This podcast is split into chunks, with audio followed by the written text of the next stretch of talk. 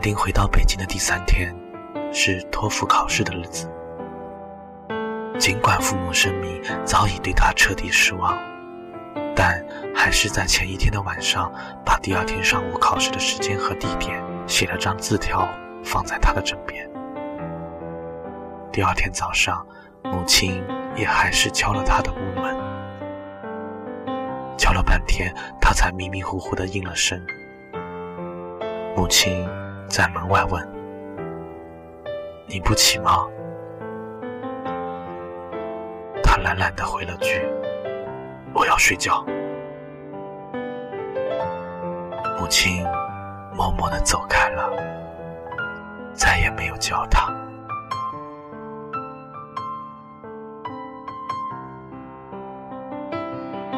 他又搬回了崇文门自己的住处。屋里的摆设依然是罗晶晶后来布置的样子。他每天上班下班两点一线，或者三点一线，过着无精打采、毫无激情的生活。父母气消之后，已经不再关心他的学业和前途，转而为他的心理状态倍感担忧。他们有时会小心翼翼地问起罗晶晶来，问汉丁有没有听到她的消息。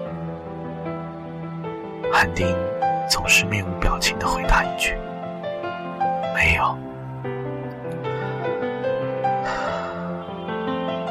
没有。”他再也没有听到罗晶晶的任何消息，再也没有。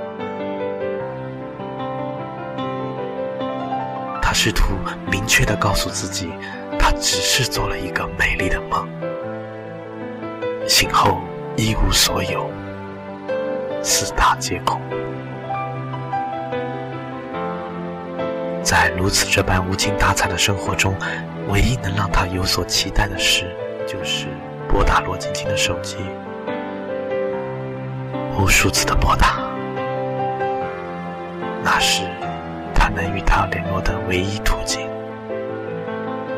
直到有一天，手机中传来的声音已经不再是那句“您呼叫的用户没有开机”，而换成了“对不起，您呼叫的号码没有投入使用”。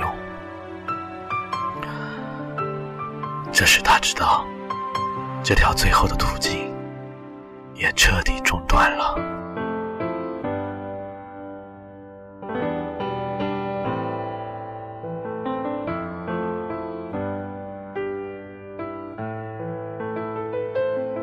这个电话号码就像他心里一直飘忽着的一个抖抖嗦嗦的气泡，现在，这个仅存的气泡也终于破掉，在空中